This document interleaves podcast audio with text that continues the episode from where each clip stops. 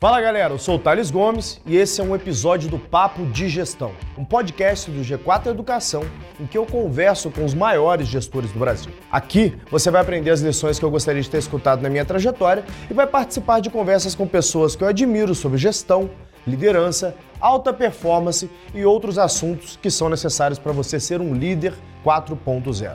E no final, não esquece de ir no Instagram do G4 Podcasts para me falar o que, que você está achando sobre esse projeto. Antes de iniciar, quero te falar um pouco melhor sobre o que é o G4. Nós somos a evolução da escola de negócios. Nós traduzimos as práticas das empresas que mais crescem no mundo para o seu negócio. Eu sou mentor de um dos produtos, o G4 Imersão e Mentoria. Ela possui três pilares. Primeiro, conteúdo de altíssima qualidade que trazem as práticas das empresas que mais crescem no mundo para o seu negócio. Segundo, mentorias em que você pode tirar as suas dúvidas com os mentores, como eu, e que não são professores, mas sim empresários bem-sucedidos que já passaram pelos desafios que você está enfrentando hoje. Terceiro, networking com outros gestores, pois sabemos que a jornada do empreendedor é solitária e por isso oferecemos um ambiente onde você pode fazer relacionamentos e também negócios. Se você quiser ser mentorado por mim e outros empreendedores, é só entrar em g4educação.com barra mentoria ou ir na descrição desse episódio e clicar no link para se inscrever no processo de seleção do G4 Imersão e Mentoria. Nela, você terá três dias comigo, Alfredo e Bruno e também acessam a plataforma com conteúdos exclusivos para transformar o seu negócio após a imersão. Um verdadeiro MBA de três dias, com lições que você já irá aplicar um dia depois na sua empresa.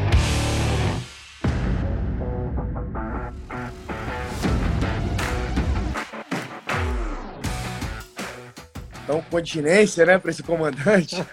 Muito boa noite a todos. A gente vai fazer agora esse, esse bate-papo aí com, com o Maurílio. E a ideia é que a gente faça aí uma meia hora, 40 minutos de bate-papo sobre liderança, né? Então, na semana passada, a gente fez com o Fábio Gurgel, né, da, da líder da Aliança, e agora a gente faz então com o comandante Maurílio Nunes, né, Tenente Coronel Maurílio Nunes, que agora está comandando o Leblon, né? Maurílio? Isso, 23º Batalhão. Estou na Zona Sul tá. agora do Rio de Janeiro. Outra tá missão. 23º, é, ex-comandante do BOP, né? Isso. Só, só, desafio fácil, né, Maurílio? Ah, mas o, o, o fácil não cabe a nós, né, meu amigo? É um jargão que a gente usa. Não tem, não tem muita disso. graça. O, o pleito aqui, gente, é a gente fazer esse papo aí sobre, sobre liderança e tentar entender com, com o, o, o Maurílio, o Nunes, né? Como que é a construção dessa cabeça de um líder que está lidando é, com uma situação de extrema pressão, de extrema dificuldade, com homens extremamente bem treinados e eu acho que nós, nosso dia a dia de gestores, a gente tem N situações onde a gente tem que tomar decisões de vida ou morte, né? É, que o nosso time vai nos acompanhar nessas decisões de vida ou morte, quem passou agora em alguns setores, principalmente, vamos falar de varejo, evento, por exemplo, que passou agora pela, pela pandemia, viveu isso, né? Tomou decisões em extrema pressão, de vida ou morte, onde as pessoas que estavam contigo no time deveriam te seguir nessa decisão. E, e meu pleito aqui é explorar, é explorar com você, comandante, como que é essa construção dessa liderança. Então, se quiser rapidamente falar aí três minutinhos aí sobre tua carreira, sobre é, teu caminho aí na, nas forças de segurança é, é, pública para a gente abrir essa, essa conversa, acho que fica bom. Essa, primeiro, essa comparação que você faz né, de tomada de decisão em momento crítico, que pode parecer uma, uma situação muito peculiar da vida militar, porque realmente nós tratamos diretamente com vidas, e principalmente nas equipes de operações especiais, mas muito também a vida do gestor porque ali também ele gerencia famílias, né? As decisões que ele vai tomar, além de afetar diretamente a ele, mas são famílias que ele está gerenciando ali também, direta e indiretamente. Então, tomar a decisão em momento crítico não é uma exclusividade nossa, lógico, a, o nosso tipo, a nossa morte é real, né? E nossa experiência toda, mas muito do, do executivo também pode ver isso, e eu tenho, inclusive, eu escrevi um livro que fala sobre isso, na né? elite da gestão. Todo executivo lidera operações especiais que faz muito desse paralelo. Exato. Mas falando um pouquinho da, da minha experiência profissional, né? Eu tenho aproximadamente 25 anos de, de polícia, né? É, desse tempo aí entrei muito novo na polícia militar, entrei com 18 para 19 anos. Isso me deu uma possibilidade de aprender com a polícia militar, né? Não tenho família de militares, é, minha experiência é a única. Queria fazer um, uma prova para as academias militares e conheci né, o, oficial, o oficialato da Polícia Militar e entrei de cabeça, mesmo sem saber o que era aquilo, né, muito sem saber o que era a Polícia Militar, o que se tratava. Estou falando do ano de 96, quando eu fiz a prova, né, tem um tempinho já, e essa experiência de você aprender e entender com, com o seu dia a dia foi muito enriquecedora para mim. A única característica que eu já trazia comigo, Thales, desde sempre, é uma questão muito desafiadora. Eu sempre fui, gostei muito de estar à frente de tudo que eu fazia, na questão de desafio, de estar sempre entre os melhores. Então, se eu ia competir no futebol, eu queria ganhar. Se eu ia competir no judô, eu queria ganhar. Eu sempre buscando a excelência no que eu fosse fazer. E na Polícia Militar, com essa minha, essa minha cultura, né, esses meus valores já de família, me, me levaram, vamos dizer assim, a buscar também que, onde é que estão os melhores daqui, o que, que tem aqui que Perfeito. se faz diferente. Eu comecei a conhecer um pouquinho do Batalhão de Operações Especiais, né? que foi a minha grande escola dentro da Polícia Militar. E que ano que você entrou no BOP, Nunes? Eu tive a oportunidade de fazer meu curso ainda como aspirante, né? no ano de ah, 2000. Então. E isso não é comum, tá? Dentro da polícia, mas naquele momento, minha turma era uma turma que tinha muito vibradora, né? Hoje eu posso falar com maior orgulho, a turma de academia é a turma que tem maior número de cursados, né, de caveiras na, na Polícia Militar do Rio de Janeiro. E nós, já novos, né, todos muito empolgados, querendo fazer o curso ainda como aspirantes, porque a nossa promoção era posterior à data de inscrição. E nós brigamos e fiz.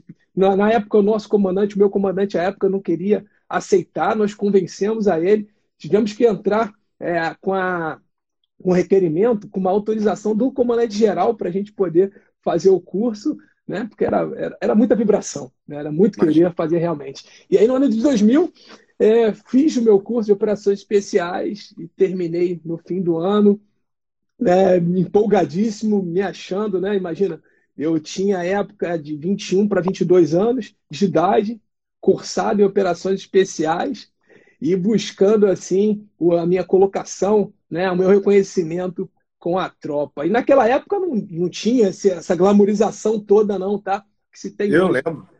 Né, então, Você só começou a conhecer Bop depois do filme Tropa de Elite, né? E é verdade, tá? O, é. o filme acabou expondo muito o Bop, né? E teve suas vantagens e desvantagens, mas soubemos aproveitar muito mais as vantagens da exposição. Que é também você Perfeito. entender a composição, entender esse avanço, né? Da própria sociedade, questão de hoje, né, com as mídias sociais também, muito latente quanto a isso. E aí eu fui em 2000, fui para o BOP e consegui e quanto tempo até equipes, né? do início ali de aspirante, terminou teu curso ali em 2000, quanto tempo até se tornar comandante do BOP? Olha, essa construção, e, e isso é muito simbólico você falar isso, que na construção dessa, dessa liderança, dessa, dessa minha, desse meu comando no batalhão, né? Eu fui convidado para comandar um batalhão no ano de 2019, de 2000 a 2019 anos, né? Para poder alçar ao comando. Mas desses 25, 16 anos eu servi na unidade.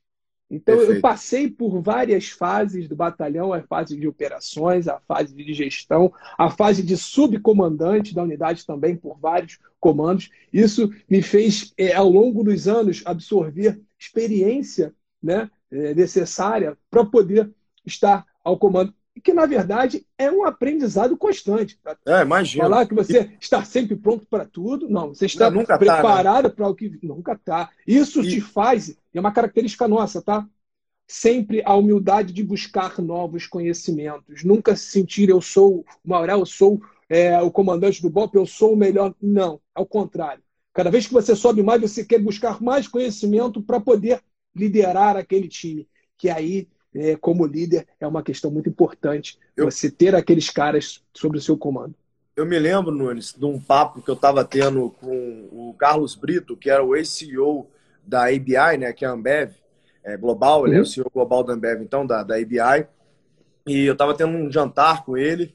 É, e nesse jantar, estavam outras pessoas que estavam participando desse evento, em Nova York. E aí ele estava falando sobre meta. Ele me contou uma história sobre construção de meta, comparando com Ayrton Senna, né? Ele falava assim, olha, o Senna, enquanto ele não tivesse quase derrapando na curva, era pé no fundo. Quando ele via que o carro ia sair, aí que ele acertava, era bom, eu tô no limite aqui. Então ele vivia sempre no limite ali com um pé, um pé fundo tal. Então ele falou, pô, meta, você tem que fazer meio que a mesma coisa. Então, como é que você sabe que você, que você tá com a meta certa ou não? Ele falou, cara, quando você tá batendo a meta ali no, nos últimos dias, quer dizer que você tá com a meta certa. Você tem que deixar teu time ali no limite. Por que, que eu tô é, é, colocando isso para você, ô, Nunes? E porque você me disse que teve 19 anos de construção ali, servindo ao batalhão até que você se tornasse comandante. Então, quando você se torna comandante ali 19 anos depois, você já teve centenas de operações, já passou por milhares de situações de aprendizagem que, no momento do teu comando, quando alguém que está sob seu comando vem trazer o problema, você fala, não, já vivi isso. Na Ambev, ela tem que ter passado é, é, pela, pelo front ali da Ambev, porque ele não aceita muletas. Então, o que é muleta, né? É o cara trazer desculpinha. Ele falou, comigo não dá pra dar desculpa, porque eu fiz isso que ele está falando. Então, eu sei que funciona. Então, na tua visão, é importante para alguém se tornar líder que ele esteja na frente, que ele tenha passado pelas áreas da companhia antes dele liderar essa, essa, essa área, para que ele meu, não aceite essa meu amigo, que ele tenha experiência na liderança, né? Eu acho que é uma palavra que consolida muito isso. Legitimidade. No BOP, você não consegue se tornar um líder sem a legitimidade da tropa. E essa legitimidade você só constrói operando. Não tem outra condição de você construir isso sem operar estar junto da tropa. Não que minha vida tenha sido 100% na operação, porque você tem que também fazer outras, outras coisas dentro da unidade, né? E você passar por, uma, por fases e para mim essa construção das fases foi muito interessante também. Mas essa legitimidade de você operar isso em, só, é, é, uma construção daquilo. Cara, que você falou. Você vai falar isso. Sei, na hora que eu vou emitir uma ordem, eu já tenho uma predisposição de saber o que eu estou emitindo, o que estou falando. É execuível, não é? É o limite da tropa. E mesmo assim, eu ouço muito esses caras. Tem uma coisa chamada, no BOP que a gente fala aqui muito, né? Distância do poder. Aqui nós nos vemos muito como iguais. Hofstede fala sobre distância do poder e o batalhão, o BOP, inversamente proporcional à cultura brasileira, latina, né, que é muito de uma hierarquia muito alta, uma distância do poder alta. Não, nós somos ao contrário, nós temos essa baixa distância do poder. Mas como se constrói isso? Primeiro, porta de entrada única, nossos cursos de operações curso de ações táticas e curso de operações especiais. Então, quando um cara que eu estou operando está junto comigo, ele vai olhar para o lado, porra, esse cara já operou comigo. Então, esse comandante, quando me dá uma Perfeito. ordem, esse cara sabe o que ele está falando. Né? Porque ele já operou. Então, você tem que ter metido a mão na massa, tem que ter ido para a rua junto com eles. Então, eu tenho essa facilidade. E quando você está em patrulha, né, operando efetivamente na rua, você tem o líder da patrulha, você tem o líder da equipe, mas as funções ali são muito pareadas. Porque é um defendendo a vida do outro dentro de uma disciplina consciente da equipe. Isso é uma tecnologia de gestão. Né? Nossa patrulha padrão ah, a tecnologia tem outros afazeres, mas também né, esse conceito da patrulha do BOP é uma entrega de tecnologia também, é, muito vinculada a essa questão de legitimidade, porque com essa legitimidade eu construo a confiança que é outro atributo para você. Porque o líder só funciona se tiver né, os seus liderados. E se eu for chefe não sou líder, eu não vou ter liderado, eu não vou ter conexão. E isso Já faz sentido da legitimidade. Até porque é o seguinte, bom, eu estou ali, eu imagino que você deve ter passado por diversas situações de vida ou morte com a sua tropa, e aí se você dá uma ordem específica nesse tipo de situação e a tua tropa não confia e você como comandante fala, bom, peraí, esse cara engomadinho, só fica ali no escritório, nunca veio pro front. Eu não, eu não vou, eu não vou fatiar por ele, não. Ou ele que vai primeiro. Então tem que ter essa legitimidade. A mesma coisa acontece nos negócios, né? Se você vira pro teu time de vendas e fala assim, olha, pra gente bater a meta esse mês, vamos parar de preocupar com um lead novo ali, de repente é, vira pro marketing e fala, para de preocupar com um lead novo, me ajuda a nutrir o conjunto de leads que eu tenho aqui agora, que o meu time vai ligar para esse pessoal que já está quente e a gente vai bater só em cima disso. Tem que ter legitimidade, né? Você tem que conseguir meter a mão no telefone e falar, não, eu vou aí com vocês, a gente vai bater essa meta juntos, né? Deixa comigo que eu garanto que a gente vai. Então, bater no peito, matar a tarefa dura no peito e, e participar junto com o time disso, né?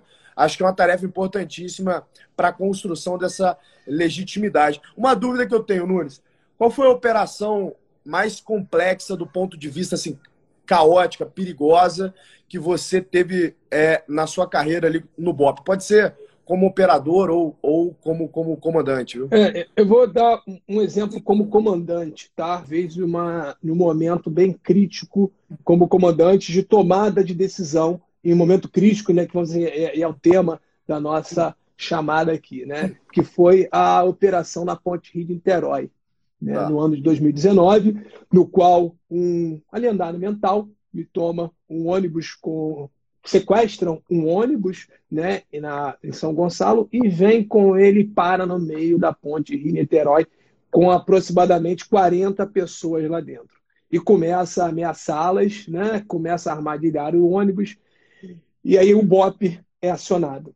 E dali começa uma série de situações né, que, que deixam peculiares essa construção dessa peculiaridade da missão, né, que ele armadilhou com combustível o ônibus todo, ele ameaçava as pessoas, aparentemente com uma faca, ele tinha uma máquina de eletrochoque, né, é, tinha uma, aparentemente tinha uma arma de fogo também, e ele muito desconexo com as suas ações.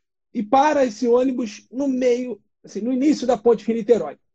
Com isso, ele trava todo o fluxo de pessoas, o ir e vir, praticamente no Rio de Janeiro.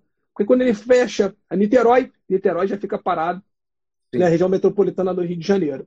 Também fecha o sentido Rio-Niterói. Então, também Avenida Brasil, parte do centro da cidade, Zona Sul fecham também. Ou seja, ele cria um caos, isso 6 horas da manhã, num, num dia comum do Rio de Janeiro. E a partir daí, a exploração midiática é absurda. Então, a pressão que se tinha da mídia, porque uma ocorrência dessa ao vivo não é toda hora que se tem. Então, Essa a mídia loucura. começou a olhar. E naquele momento as pessoas começam a explorar, e, e, assim, o ser humano é bem complicado às vezes, né? Pessoas filmando, mata logo ele, faz logo isso. Não, nós somos profissionais. Eu, quando eu estava chegando à ocorrência com muita dificuldade por conta desse bloqueio das vias, né? É, começo a receber inputs no telefone de pessoas fora do Brasil. O que está acontecendo, Nunes? Eu falei, cara, estou com uma ocorrência, mas quando começa a ver, o mundo estava vendo. Isso é, é um fenômeno com as redes sociais. Uma coisa Exato. que aconteça aqui, o que antes demorava talvez séculos né, para acontecer, para chegar a informação, hoje é questão de menos de minutos e segundos, uma informação está na China.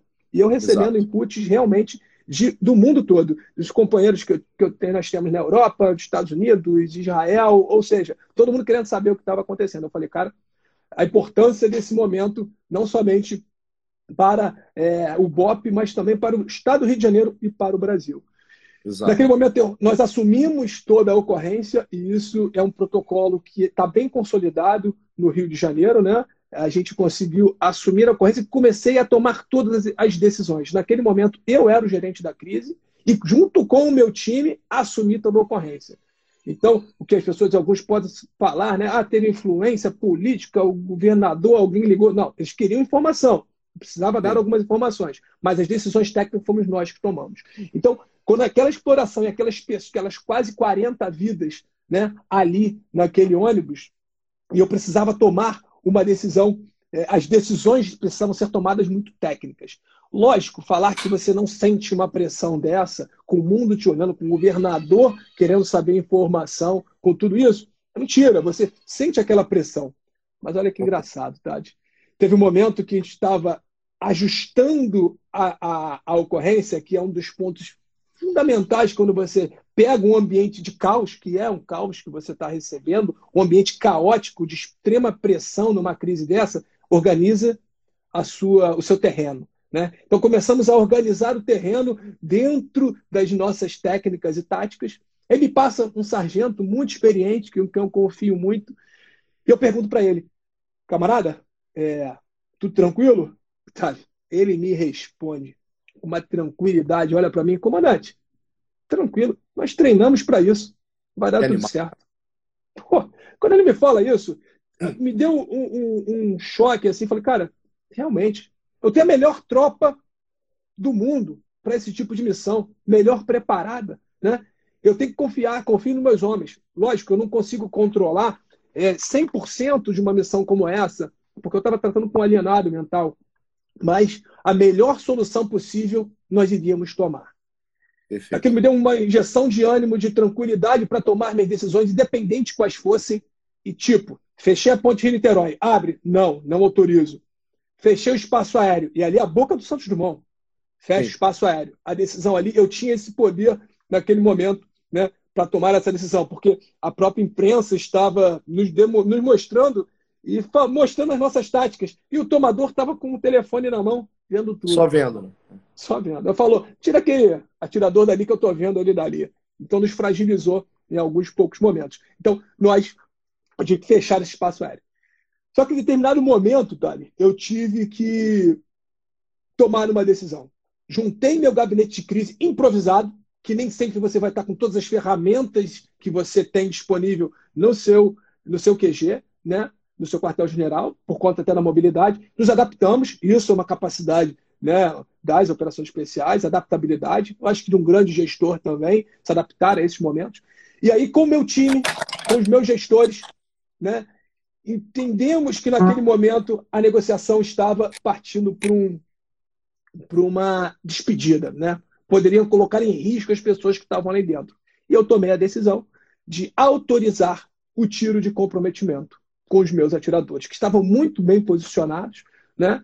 Então eles se adaptaram, se prepararam para aquela oportunidade. A negociação passou a ser uma negociação né, tática, deixou de ser real. E a partir daí, o, o, na primeira oportunidade, né, foi feito, o, foram feitos disparos de incapacitação daquele elemento, nós podemos ali resgatar os restantes dos reféns que estavam dentro do ônibus. Só para finalizar, é, pode parecer que pô, acabou a ocorrência. Não. A gente trata também depois da extração e cuidado com aquelas pessoas. Tá? Claro. E eu gosto de enfatizar isso. Aquelas pessoas que estavam ali sofrendo um, um dano, né, até psicológico, aquela pressão de quase morte, que não estão acostumada com isso. E eu vi Óbvio. cada cena. Então, eu fiz questão, como comandante e com, meus, com minha equipe de apoio, primeiro, fazer uma avaliação médica daquelas pessoas e depois estender a mão. Um gesto simples. Dei água para todo mundo. Para alguns, eu dei um abraço. E cada um reagia de uma forma. Né? É muito engraçado. É, uma menina em choque, que tinha acabado de casar, todos estavam amarrados, então meio marcados, né? Uma menina em choque, o outro querendo falar com a mãe, o outro tirando foto de tudo, né? Querendo aquela aquela energia toda. Cara, tinha um cara grande pra caramba, ele naquela, naquele susto todo, ele foi me dar um abraço, eu, eu sou relativamente baixo, tenho 1,70m, ele me pegou, me tirou do chão assim, começou a me agradecer, obrigado, obrigado, eu tô vivo, vocês são meus heróis. Falei, nós, e aí é, é uma palavrinha interessante, nós, o BOP, a unidade é a grande vencedora. E eu mostrei para a tropa no final que mesmo sendo heróis anônimos, porque lá não tem o herói, eu tenho o time vencedor, isso. Eu mostrei para eles: olha por que nós lutamos.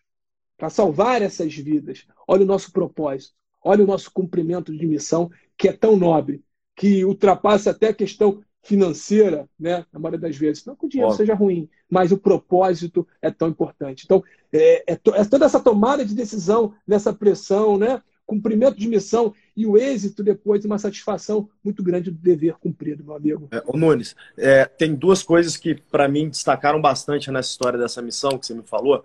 A primeira é quando você disse que o teu o sargento te tranquilizou naquele momento, falou assim, tá safo, a gente treina para isso, a gente sabe exatamente o que tem que fazer, a gente vai cumprir a missão.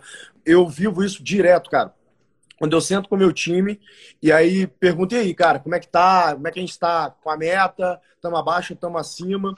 E muitas vezes no mês fala assim, cara, esse mês está desafiante, que tem dois feriados, é, não tá fácil, mas a gente sabe o que fazer, a gente vai chegar lá. Então você ter uma liderança é, como eu tenho aqui no Grupo G4, como eu tenho é, na Singu, é, líderes que estão ali, os CEOs que trabalham na companhia junto comigo, que é quem eu interajo geralmente, o pessoal fala, confia, que a gente sabe o que tem que fazer. Se a gente precisar de ajuda, a gente grita. Né? Isso, de fato, dá uma tranquilidade para que você consiga trabalhar e que você foque naquilo que é importante naquele momento na tua posição como comandante ali, né?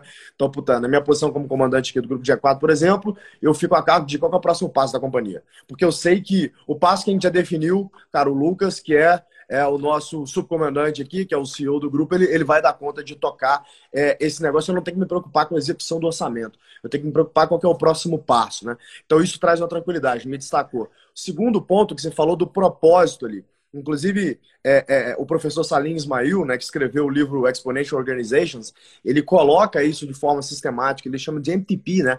Massive Transformative Purpose. Então, como que eu crio um, um propósito transformador massivo? Porque isso cria uma roda é, de sinergia entre o time muito importante, né? O time ele tem que ter um propósito. Então, por mais que a tua companhia seja, por exemplo, sei lá, uma, uma construtora, tá? Ou eu sou uma incorporadora.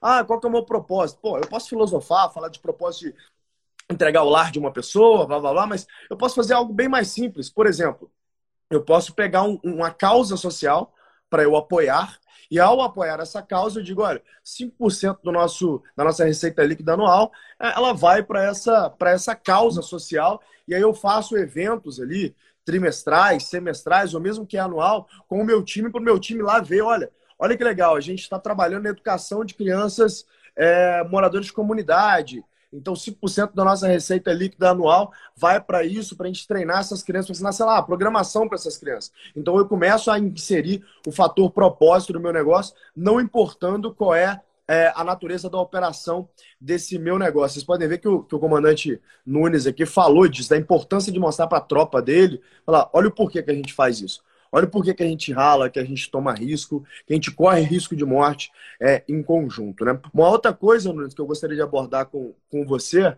acerca desse treinamento. Né? Como é que funciona no, no, nas unidades de, de, de, de polícia especial, no BOP? Né? O, o responsável pelo treinamento é sempre a liderança ou tem uma área específica do treinamento ali? Como é que funciona isso? Não, uma das, você que é o coração de uma unidade especializada é a sua sessão de instrução, tá? A instrução é o grande coração, porque ali eu formato os novos caveiros, novos líderes, né? E construo também a sua perenidade. Então, a, a parte de instrução é sim uma espinha dorsal que sem ela eu não consigo sobreviver. Lógico, é um conjunto de fatores, mas a minha entrada é por ali e a minha manutenção. Então, eu preciso ter. A, a instrução é o berço da excelência, eu, eu não tenho dúvida disso. Instrução mais operação. Eu preciso desse casamento para eu poder ter minha excelência operacional. E todas as equipes de grande de desempenho, né, de alta performance, são assim. Tá? Não é somente. E às vezes nós nos comparamos tá? para ter um paralelo com essas equipes, que sejam equipes olímpicas, que sejam atletas olímpicos de alto desempenho que quando você falou por que nós lutamos, por que nós ficamos tanto tempo longe da nossa família, por que nos dedicamos tanto ao nosso treinamento, por que arriscamos tanto, às vezes, as nossas vidas, é para esse propósito. Então, a função do treinamento é essa, sabe? É a espinha dorsal da unidade. Hoje, né, a equipe, hoje o BOP tem um responsável específico sobre, é um oficial superior, né, responsável por, pela instrução. É lógico, o comandante ele dá diretrizes, porque o que, que ele espera receber? Quais são as competências que ele quer que sejam fortalecidas e ou criadas? Porque novas tecnologias podem aparecer e eu preciso utilizá-las. Isso é a sua capacidade de entender também a evolução social. A sociedade vem evoluindo. Se eu pegar também a mesma forma lá de 78, que foi quando o Bob foi criado, né, e utilizasse ela hoje, talvez não desse liga, porque as pessoas mudaram ao longo do tempo. O que eu tenho que deixar bem claro e fortalecido nesse processo são os meus valores inegociáveis, tá? tá? Que nós chamamos no BOP com o maior carinho de mandamentos, são os nossos 11 mandamentos. Esses mandamentos ultrapassam gerações, independente de quem é. Então, a gente pode mudar uma forma de ensinar, usar ferramentas tecnológicas, né? um maior controle na segurança da instrução, mas os nossos mandamentos são inegociáveis. E após essa passagem de, de, de formação, do, do cursado tem a manutenção dele. Então, eu tenho condições no Batalhão de Operações Especiais, e isso é uma construção que não foi minha, né? é uma, como se fosse uma raiz dele, desde a sua formação, é manter as instruções permanentes. E todo mundo é assim. Talvez a nossa maior dificuldade hoje é a gente, infelizmente, tem operado muito e treinado menos do que deveríamos, por conta da necessidade operacional. Né? E isso tem, tem eu tenho, é, eu perco numa, de um lado, na questão que eu deveria treinar ainda mais, mas eu ganho no fator experiência. Nenhuma Sim. tropa tem a experiência que nós temos hoje no Rio de Janeiro. Por quê? Porque a gente opera muito. Porque os problemas do Rio de Janeiro crescem muito. Então, esse treinamento é fundamental. Não somente o treinamento técnico, tático, mas o físico, Thales. Então, a gente treina muito a parte física e cada vez mais, né? É, é, é uma coisa interessante, a gente vai afinando o nosso tipo de treinamento. Hoje, nós temos um treinamento de alta performance, inclusive com o apoio né, de profissionais altamente especializados com alta tecnologia, e eu já vou no detalhe é, final do treinamento. Então, como é que ele está reagindo fisiologicamente àquele treinamento? Né? Hoje eu treino, por exemplo, com o armamento que ele opera, treino com um, o equipamento, com o peso que ele vai para a operação, faço treinamentos específicos de fortalecimento para os meus conjuntos musculares mais é, é, explorados né, na nossa operação. Por exemplo, a gente sobe muito escada, né, a gente pega muito ladeira, então a gente treina muito isso. Então, a, sempre a excelência está em tudo que a gente faz, inclusive no nosso treinamento.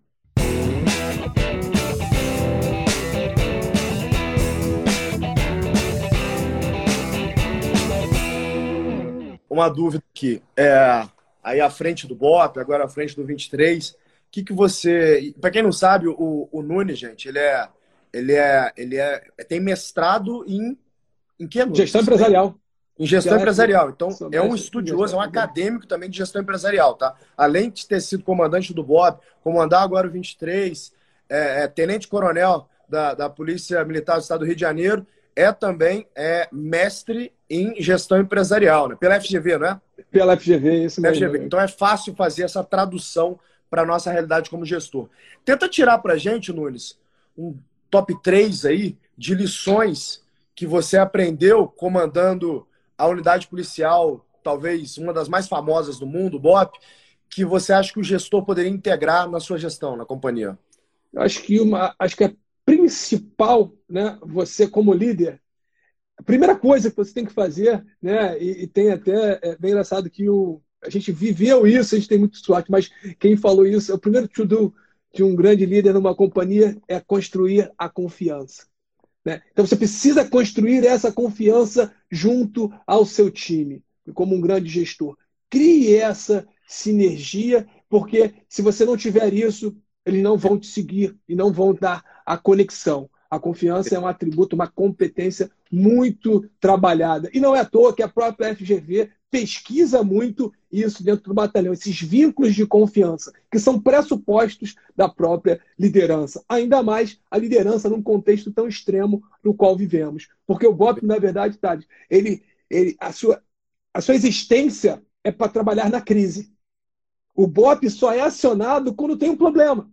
Ninguém só, ah, BOP, vai ali dar um passeio e ver o que está acontecendo. Não.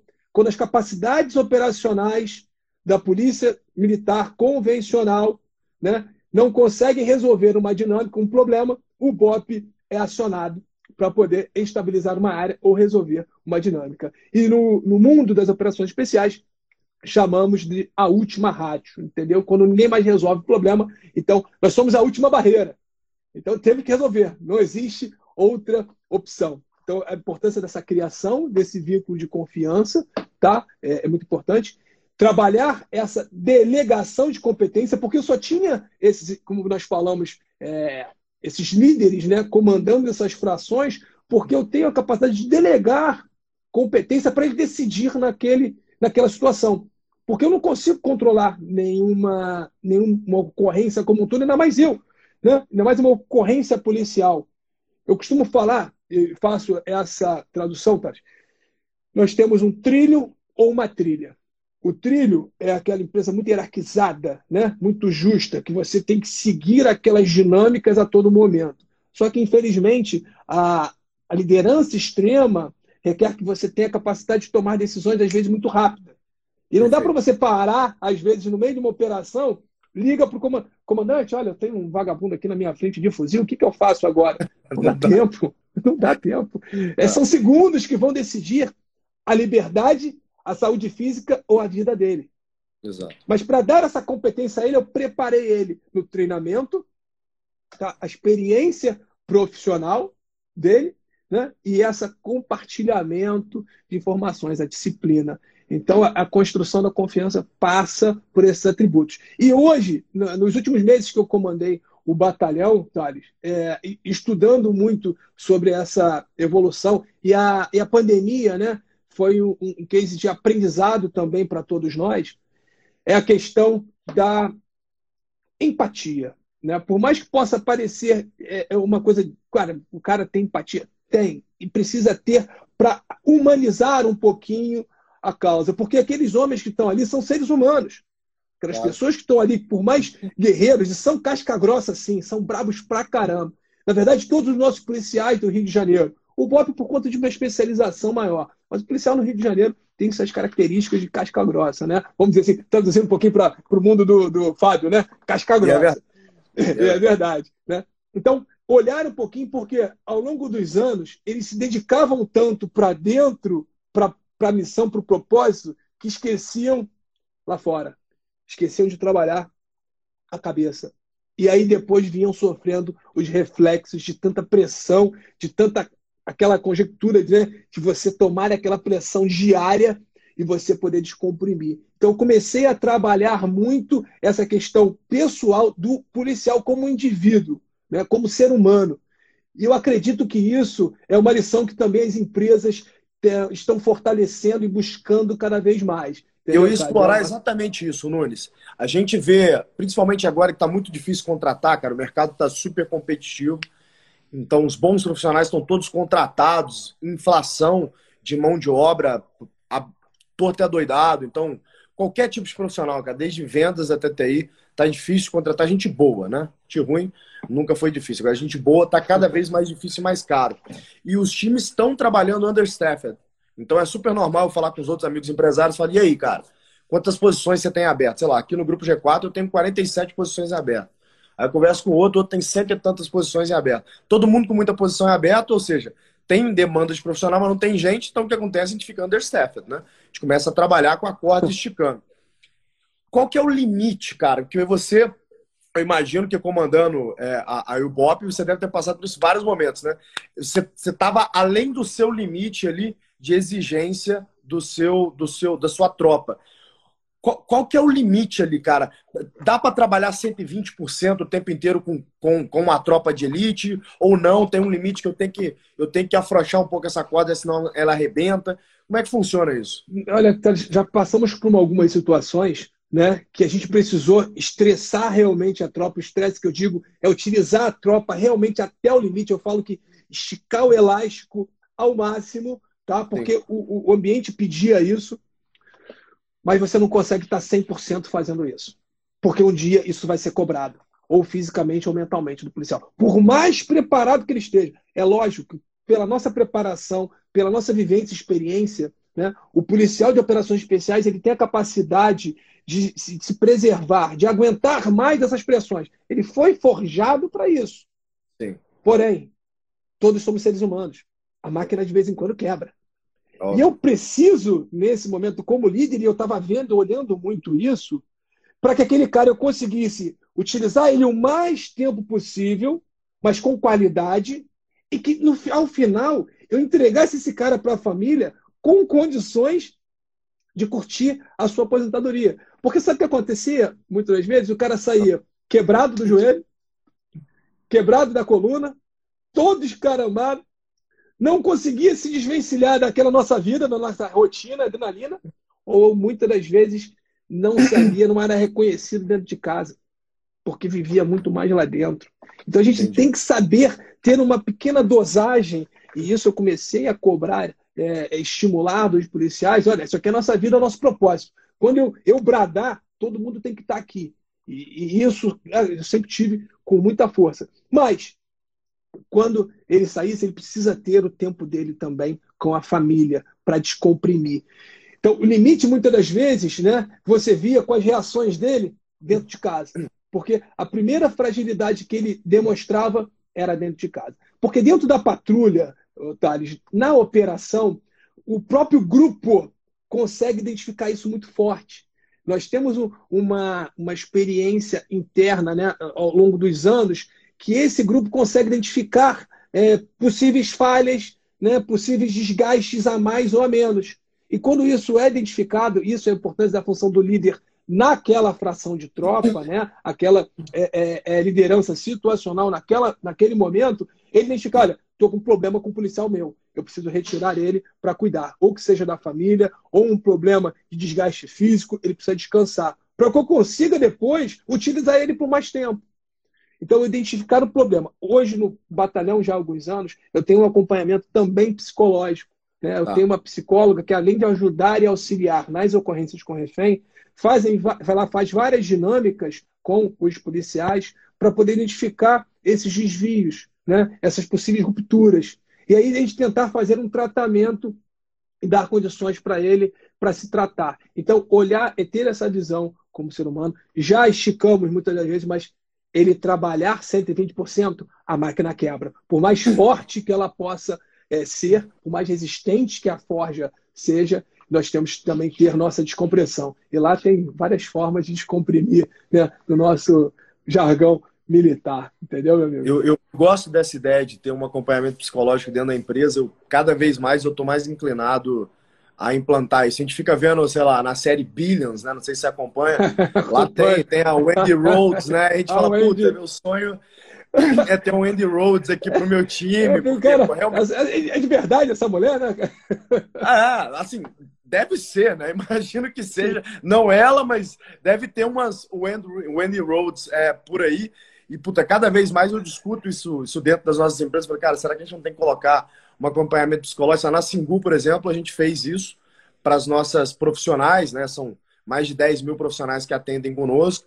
A gente colocou acompanhamento psicológico para elas, porque na pandemia, enfim, é, pessoal que vive uma realidade socioeconômica muito diferente da quem tá, quem tem internet boa para ir um smartphone para assistir live, né? Então, é outro tipo de pessoas assim que vivem outra realidade que a gente está falando. A gente achou importante botar acompanhamento psicológico para elas. Mas eu estou falando para o time interno mesmo, para ele produzir mais e principalmente que a, a, pergunta que eu ia te fazer você respondeu, né? Como é que eu identifico esse desvio? Como é que eu identifico que a corda está esticando demais para essa pessoa para eu tratar ali como um caso à parte? Então, talvez isso seja uma dica boa que o comandante está deixando para vocês, gente, um acompanhamento psicológico para o time de vocês, principalmente é. para quem vive a dificuldade que a gente está vivendo agora de contratar. Eu ia dizer, Isso não é exclusivo, tá? Do nosso não, tá?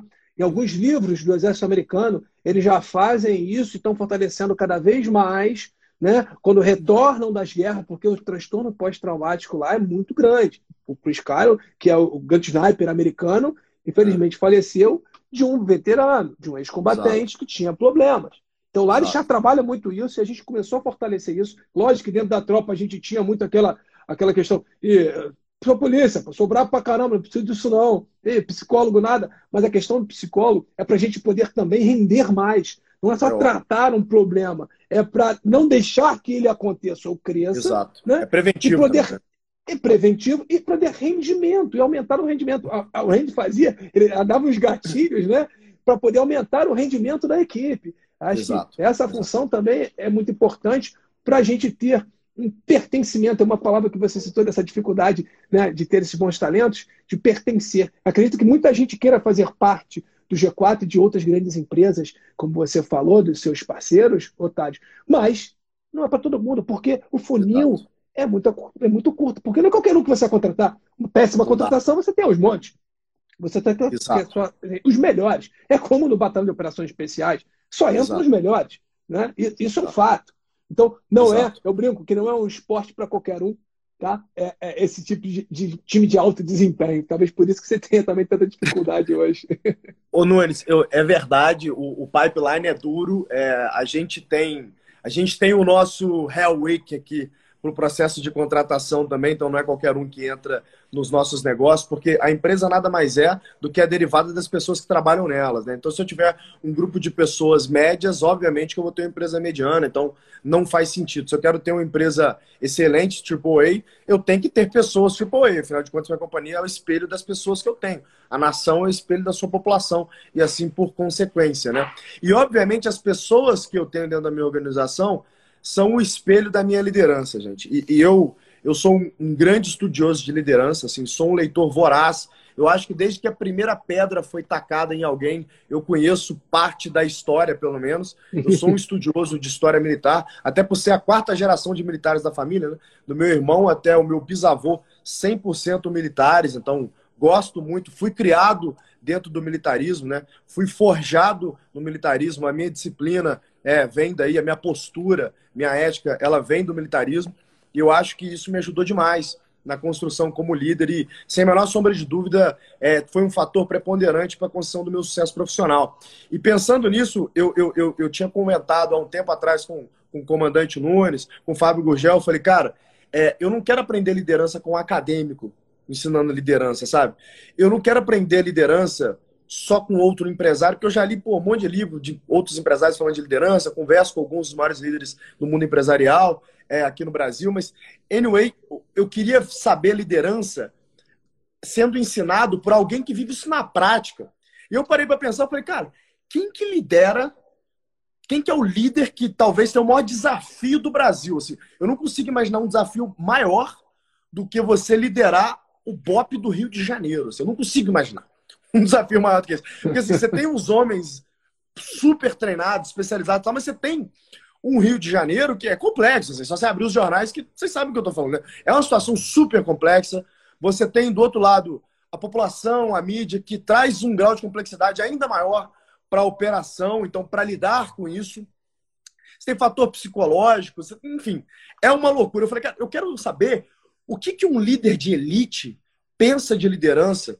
E aí, eu, quando eu conheci o Nunes, eu falei, cara, perfeito, porque o cara ainda é mestre em, em, em gestão empresarial pela GV. Então, ele vai conseguir traduzir esses ensinos que ele teve como comandante do BOP, do Rio de Janeiro, para o mundo empresarial e fazer o melhor treinamento de liderança que esse país já viu. Então, é, a gente anunciou na semana passada, não é novidade para quem nos acompanha, né?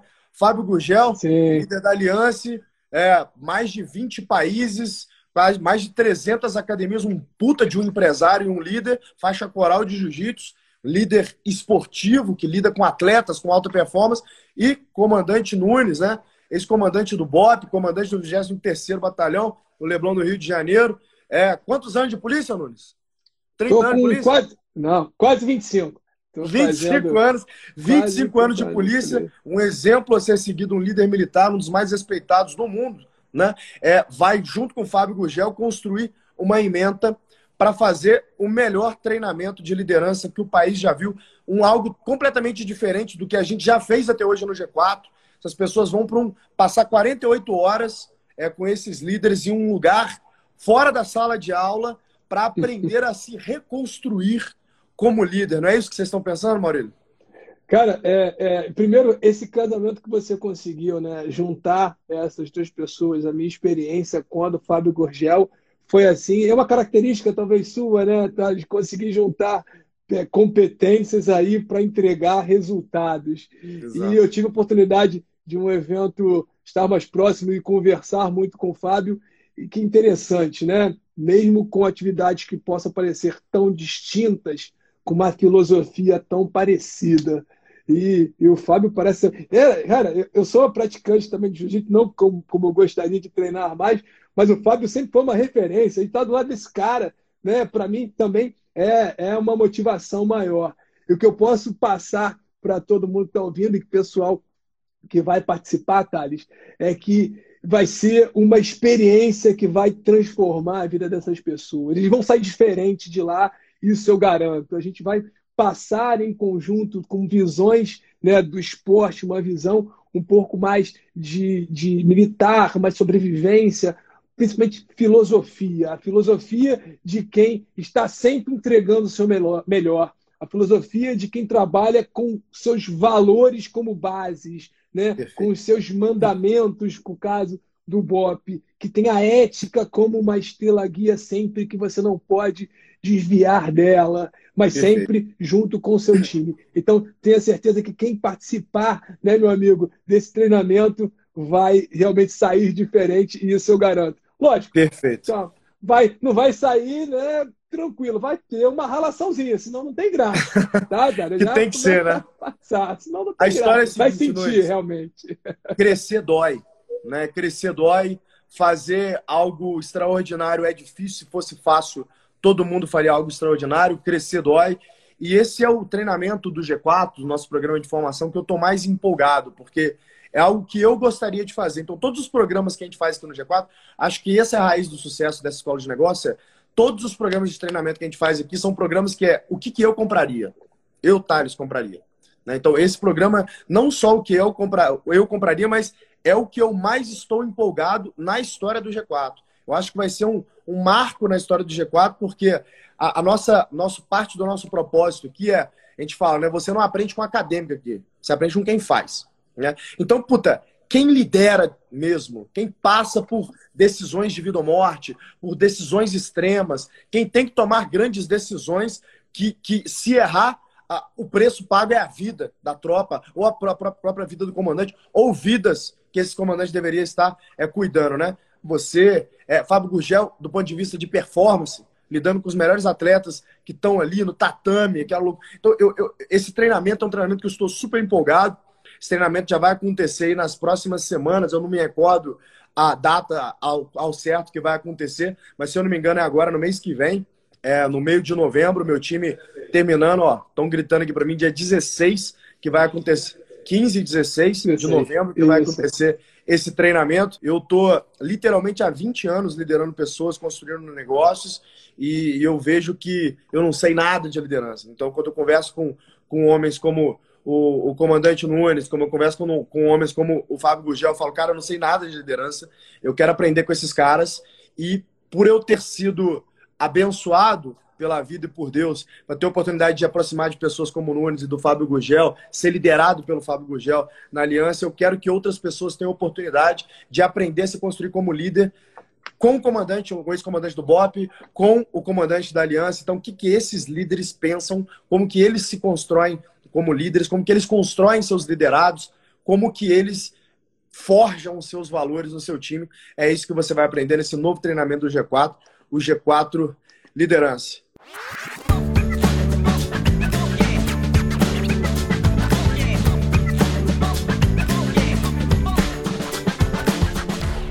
Comandante, queria agradecer pela tua agenda. Sempre um prazer. Ô, meu amigo, prazer foi meu.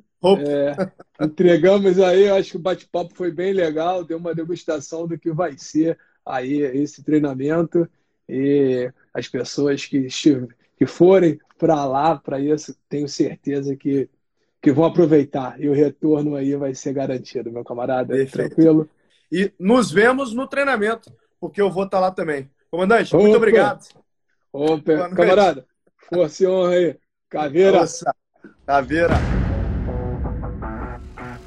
E aí, gostou do episódio? Se sim, não esquece de compartilhar com um amigo. Se for postar nas redes sociais, não deixa de marcar o Instagram do G4podcast. Eu quero saber realmente o que você achou. Um abraço e até o próximo episódio.